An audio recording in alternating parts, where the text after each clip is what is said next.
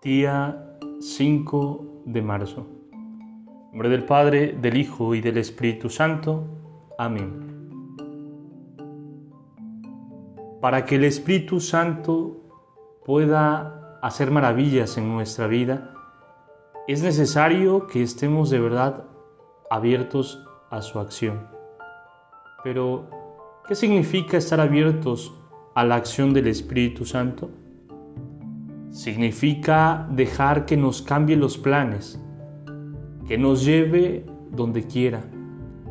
Y sobre todo significa desearlo, buscarlo siempre más, no estar nunca conformes, no creer que ya lo hemos conocido suficiente.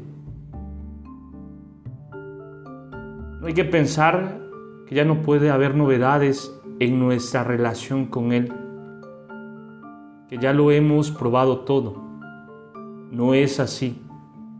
Él es siempre nuevo, siempre deslumbrante, siempre sorprendente.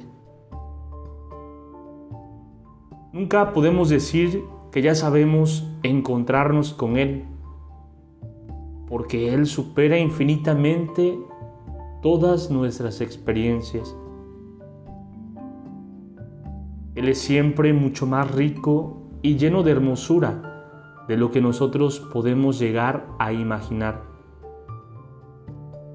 Por eso, cada día somos mendigos de su amor y de su presencia.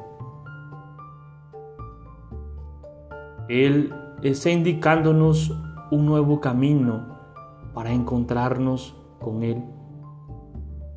Y a través de las nuevas experiencias de la vida, también de las crisis, Él nos va abriendo los senderos para descubrir algo que nunca habíamos experimentado.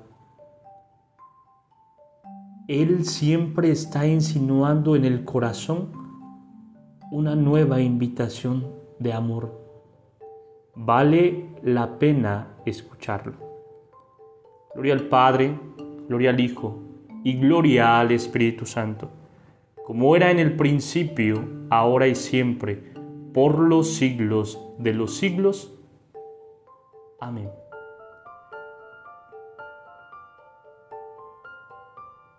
Dejemos, queridos hermanos, que el Espíritu Santo haga maravillas en nuestra vida podamos abrir nuestro corazón a su acción. Dejemos que el Espíritu Santo nos guíe por donde Él quiera llevarnos. Podamos desearlo, buscarlo, encontrarlo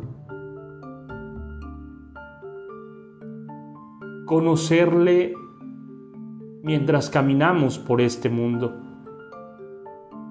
En esas circunstancias de vida en las que nos vamos encontrando. Que sea el Espíritu Santo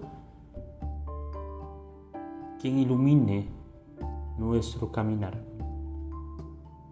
Espíritu Santo, fuente de luz, ilumínanos. Espíritu Santo, fuente de luz, ilumínanos. Espíritu Santo, fuente de luz, ilumínanos. En nombre del Padre, del Hijo y del Espíritu Santo. Amén. Te saluda Edgar Sobat Campos de la parroquia de San Juan Bautista, seminarista de inserción.